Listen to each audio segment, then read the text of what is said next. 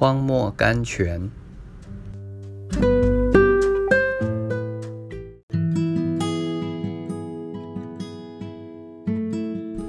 二月十四日，我在说，你们要喜乐。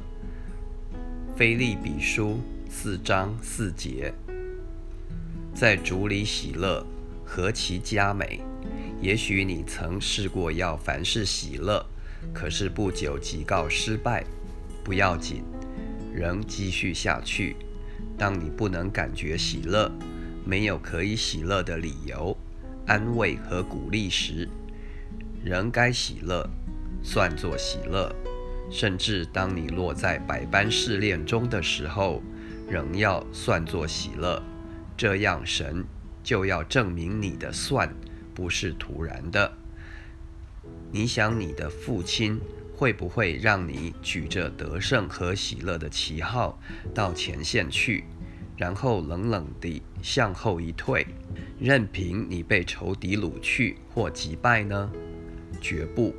父的圣灵必定会在你勇敢地前进的时候支持你，将喜乐和赞美充满你的心。那时候，你就会因着里面的充满，感到非常的新鲜和欢乐了。主啊，教导我们怎样在你里面喜乐，常常喜乐。铁萨罗尼迦前书五章十六节，要被圣灵充满，口唱心和的赞美主。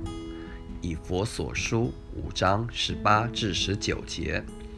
这里，使徒保罗劝我们用歌唱赞美来增进我们的灵命。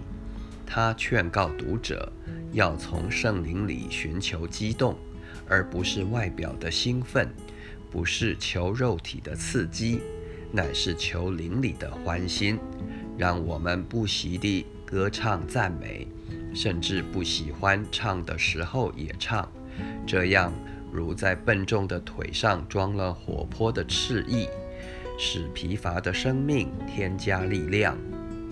乔怀德约在半夜，保罗和希拉祷告、唱诗、赞美神，众囚犯也侧耳而听。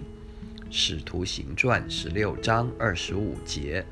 哦，使徒保罗，你真是众圣徒的表率。